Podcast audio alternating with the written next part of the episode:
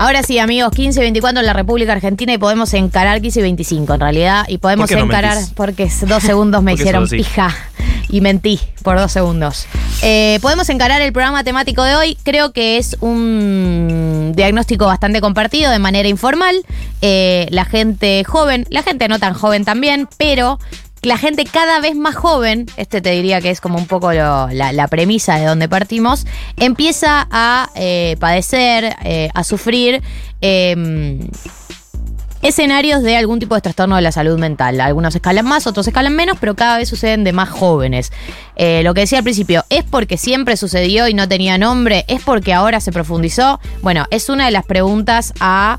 eh, de alguna manera intentar resolver acá. Vamos a arrancar con el que fue el disparador de eh, esta idea, porque si bien salud mental es una temática que todos tenemos presentes en nuestras vidas, hubo un podcast que eh, la escuchaba mucho María del Mar Sí, y después nosotros lo empezamos a escuchar también con Marto, que es el de Sarah Klein del New York Times, que le dedicaron dos episodios enteros a la crisis de salud mental en los jóvenes.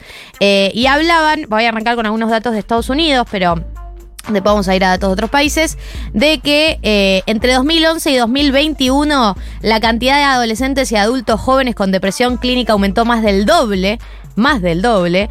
Entre 2007 y 2019 la tasa de suicidios entre los 20 añeros aumentó un 41%. Ese número es fuertísimo. Y la tasa de suicidios de niños entre 10 a 14 años se triplicó y casi se cuadriplicó en el caso de las mujeres, porque esto es algo que va a aparecer. De hecho, ahora vamos a citar un, un estudio argentino que se hizo de que muchos de los números se profundizan en casos de eh, mujeres y de eh, personas sin recursos, digamos, de personas de clases más bajas, porque por ahí no las contuvieron a tiempo, por ahí no tuvieron la guita para ir a terapia, la guita para ir a un...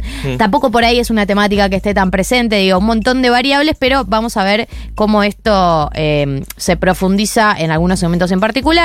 Eh, casi el 60% de las... En 2021, un estudio del 2021 de Estados Unidos dice que casi el 60% de las niñas de secundaria experimentaron sentimientos persistentes de tristeza o desesperanza durante el último año y casi el 25% hizo un plan de suicidio, ¿no? Estos algunos de los datos, estos son de Estados Unidos. Después en España también salieron eh, datos vinculados a este tema, diciendo que 4 de cada 10 españoles aseguran que no gozan de buena salud mental y un 15% ha pensado en el suicidio. Esto es un estudio que hizo la Fundación Mutua Madrileña y la Confederación de Salud Mental.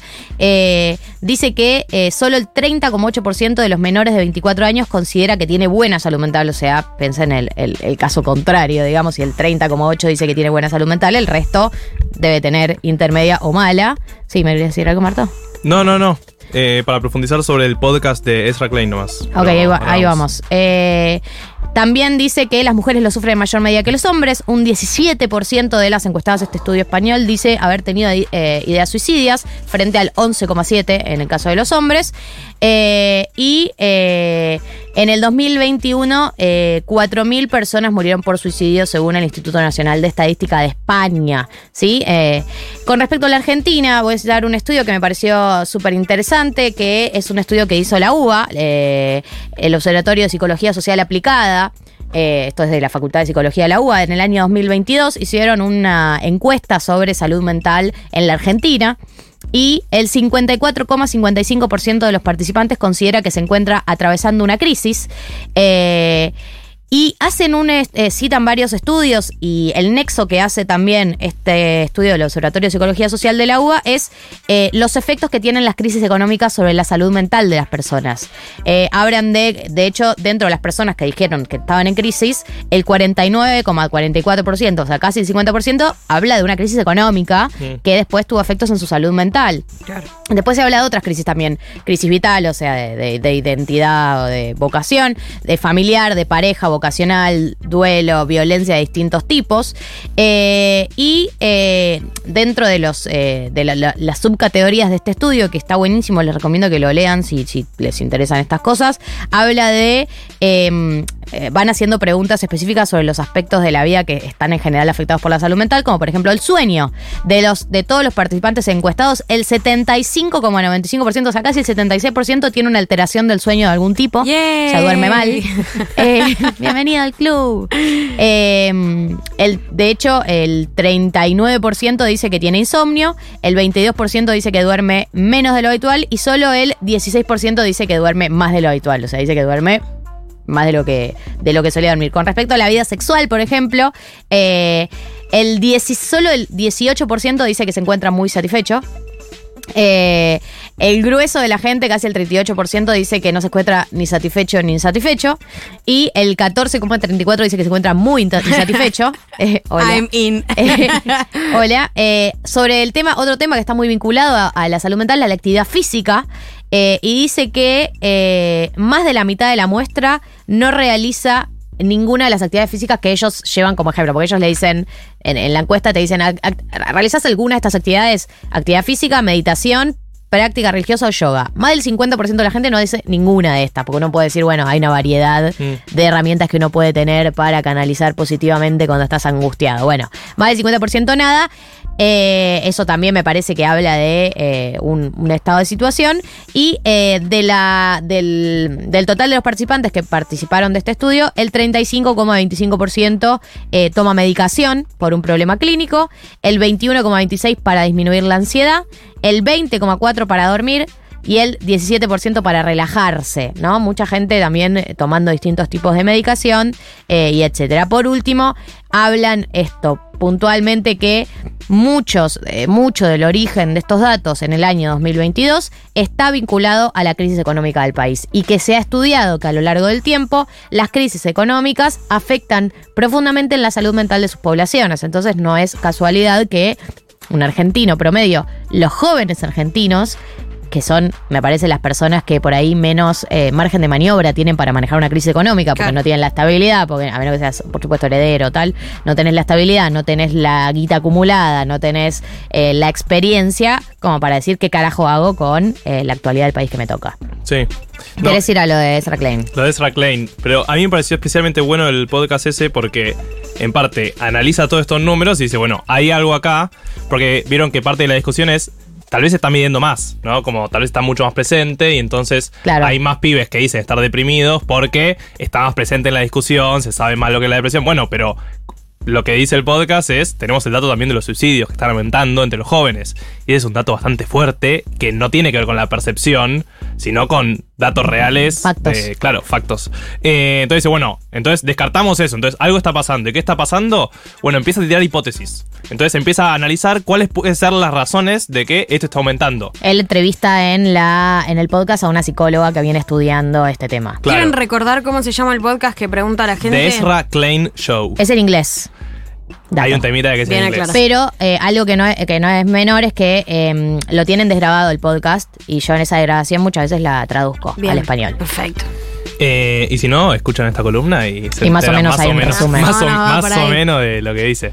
Bueno, eh, entonces empiezan a tirar hipótesis y dice, bueno, una hipótesis de Estados Unidos particularmente puede ser el aumento de eh, los tiroteos en las Sí. escuelas. Que estamos criando una generación de pibes y pibas que le decimos que tienen que ir con chaleco antibalas a la escuela, que de los tres años le les enseñamos qué tienen que hacer en caso de un tiroteo. Eso tranquilamente puede estar destruyendo la salud mental de los Sí, pibes. sí, la, la- la peor crianza del mundo. sí, una crianza donde hay tiene una sentido. potencial Como- tiroteo como en tu secundaria. Te van contando eso y decís, claro, tiene sentido que esto impacte. Ahora, estos datos, el propio podcast que es de Estados Unidos y los yankees, como ya saben, hablan bastante más de los yankees que del Que del mundo. mundo. eh, dicen, no, bueno, pero esto está pasando en todo el mundo. O sea, hay estudios en todo el mundo que muestran que los jóvenes están aumentando, eh, están empeorando su salud mental, como bien decía Gali recién. Entonces, bueno, ¿qué está pasando en términos más generales? Y a lo que terminan llegando como hipótesis tal vez, eh, no sé si más creíble, porque de vuelta, al ser un efecto multicausal es muy difícil determinar solo una causa, pero dice, bueno, el gran aumento eh, en estos casos de depresión y demás se ve del 2011.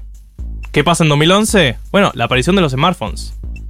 Sí. Definitivamente marcan como el hito es, bueno, acá apareció algo que cambió la vida de los pibes y las pibas, que son los teléfonos celulares y la aparición de redes sociales como algo a estar constantemente metido adentro de eso. Claro, en tu vida cotidiana constante, no es tipo la compu que por ahí vas un rato, sino en la incorporación de las redes sociales a tu vida cotidiana. Cuando pensábamos en, en este, en este programa y en, y en hacerlo justamente temático, eh, si bien como no tengo información de, de corte psicológico, ¿no? Digamos como, bueno, no, hay gente que se dedica a estudiar eso, pensaba más en términos sociales. Bueno, ¿qué, qué fue lo que pasó? Y escuchando también el podcast y leyendo algunas notas, hay un informe muy piola que hizo Cenital también eh, para, para hablar sobre la crisis de salud mental en los jóvenes. Digo, bueno, ¿Qué, es lo que podemos rastrear que viene, que viene sucediendo históricamente? Y la verdad que las crisis económicas no son algo nuevo, ¿no? Como si, ah, si hubiera que poner en la crisis económica la, eh, la causa de que estamos todos mal, o bueno, la mayoría estamos mal, o reconocemos que estamos mal, bueno, podría ser descartada a priori, porque es cíclico y ef- efectivamente el mundo ha tenido crisis. eh, después de la guerra siempre pasan cosas y en general siempre hay como explosiones de consumo, ¿no? Cada posguerra implicó, bueno, en los años 20, ¿no? La gente salía, cogía, tomaba alcohol. eh, y que esas pequeñas revoluciones, digo pequeñas porque no implicaron como un cambio eh, fundamental en, en la trayectoria histórica, sino que simplemente fueron como un boom de cosas. Bueno, hoy podemos ubicarla también con la pandemia, ¿no? Y esta idea que viene eh, y que se viene circulando muchísimo de que están todos los bares explotados, de que uno gasta todo el dinero. Bueno, hay algo de eso que se ata mucho a la idea de la inmediatez, del éxito automático, ¿no? De, de la incapacidad de pensar procesos más largos que incluso también dialoga mucho con la idea de que falta futuro, de que no hay proyección, de que es imposible pensar a largo plazo. Y me parece que todo eso está conectado en una idea de cuando el malestar se hace tan intenso y además de intenso se hace tan inmediato, la necesidad de resolverlo inmediatamente. No hay recetas que puedan garantizarnos estar bien y feliz todo el tiempo como las redes sociales, la publicidad, las películas, las series, el consumismo nos propone que hay que hacerlo. Entonces es como un, cambio de paradigma que estamos atravesando como generación de decir, bueno, todo tiene que ser ya y resuelto ahora mismo. Y paralelamente los procesos que tiene la vida misma de decir, bueno, estoy en la adultez, ahora hay que pagar el alquiler, bueno, estoy viviendo en un contexto político bastante difícil, como un- una dicotomía imposible de resolver para una sola generación y que además se nos... eh, se nos carga con esa responsabilidad por quizás haber vivido buenos años, ¿no? Siempre Eh. hablamos del- de, los años dorados del progresismo y bueno, Sí, pero lo que pasa es que qué edad tenías cuando viviste eso. No, está- no eras económicamente activa, digamos. podía. No formabas el- la población económicamente, la PEA. Eh, la PEA. No, eh, dos cosas. Primero los queremos escuchar. Abrimos la línea al 11 40 66 000 sobre eh, experiencias propias ajenas, diagnósticos, pensamientos que ven a su alrededor. Y en segundo lugar, sí creo que, eh, o como uniendo un poco factores de lo que decía Becha, más lo que hay algo que, que- que- es algo que, digo, creo que hay un diagnóstico compartido en toda la gente que ap- apunta al voto joven, ¿no? Que es, eh, evidentemente, la, gente joven económicamente activa, ponele, no ve futuro, ¿no? No hay esto que decía Becha, no hay futuro. ¿Por qué? Porque en la, en la etapa dorada, eh, eh, de la- digamos, la última vez que el país estuvo en crecimiento, que fue, digamos, el, el último kirchnerismo, parte del último kirchnerismo, nosotros, eh, ¿qué edad teníamos? 18 años, no sé qué edad teníamos, pero Sí, menos.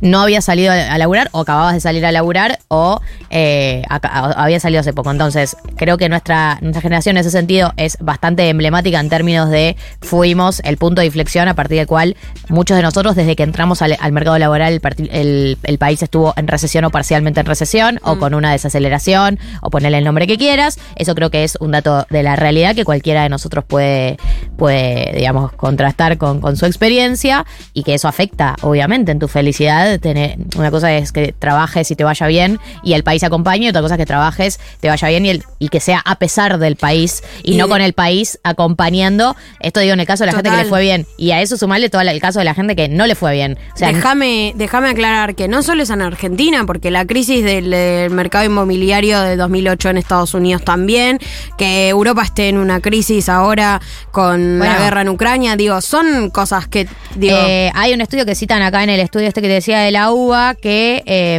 después de la crisis económica del 2008, hubo un estudio que involucró a la población de personas de, de mayores de 15 años en 54 países distintos y en todos daba que habían aumentado los índices de suicidio, más que nada en los países europeos eh, y americanos que también fueron los principales afectados por la crisis del 2008, pero digamos, está estudiado que las, las puntos de inflexión en las crisis económicas después generan efectos en la salud mental. Sí, la salud física. Integral, digo, claro, integral. total. Eh, pero quería volver a algo que, que había marcado Becha de, de esto de la contraposición con las redes, ¿no? Mm. Eh, en el podcast hablan bastante de esto y dejan en claro que uno de los ejemplos de que esto claramente está impactando puede ser que los datos en las chicas sean muchos peores que en los chicos, porque justamente ese eh, modelo de belleza Total. hegemónico y demás pega mucho más en las pibas eh, jóvenes. Pero también lo que dicen es que las redes sociales terminaron impactando en dos cosas fundamentales, que son la salud, men- eh, la salud mental, que, dos cosas fundamentales para la salud mental, que son el dormir y la actividad física. Entonces dice, claro, vemos los datos de que la gente, ahora los pibes están durmiendo mucho peor. O sea, se van a acostar con el celular, están viendo TikTok hasta las 3 de la mañana, duermen horrible. Uno de además- los principales factores que te desestabiliza la salud mental, dormir Claro. mal. Y además hacen mucha menos actividad física. O sea, eh, se de- más allá de. Suena música todo de el tango. día con el Suena música de celu. tango de fondo y es tipo, ya no salen a jugar al fútbol en la calle, querido.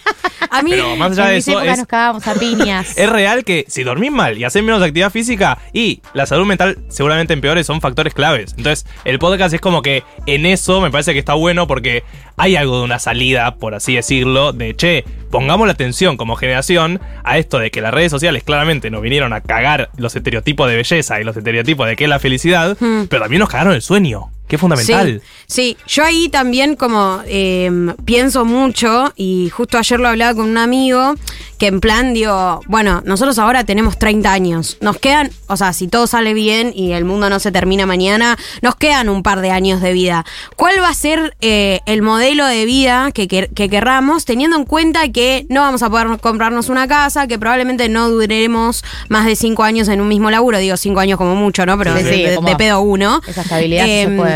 ¿Cuál es el modelo de felicidad que vamos a construir? Y, mi- y con mi amigo medio fumados decíamos, claramente no trabajar, amigo, eh, salario universal para todos y que el ocio sea eh, realmente la salida, porque no hay forma de que se pueda sostener un sistema así de productivo para darle de comer a quién, a gente que se suicida a los 20 años, como no tiene sentido. Eso tiene que colapsar de alguna manera y ojalá que colapse para fumar por todo el día, básicamente. Eh, son las 14 y 42, tengo que hacer algo que hace cualquier persona con responsabilidad. 0800-345-1435 es el centro de as- de asistencia al suicida eh, para las personas que estén transitando un momento difícil. Si algo de esto te disparó dudas eh, o lo que fuera, 0800-345-1435 es el número.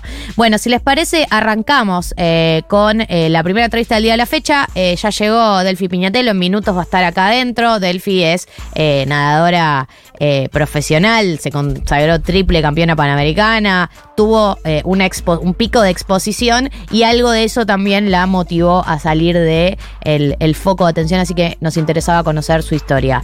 Eh, vamos con un tema y encaramos todo lo que viene para adelante. El tema es Just Once de Metric.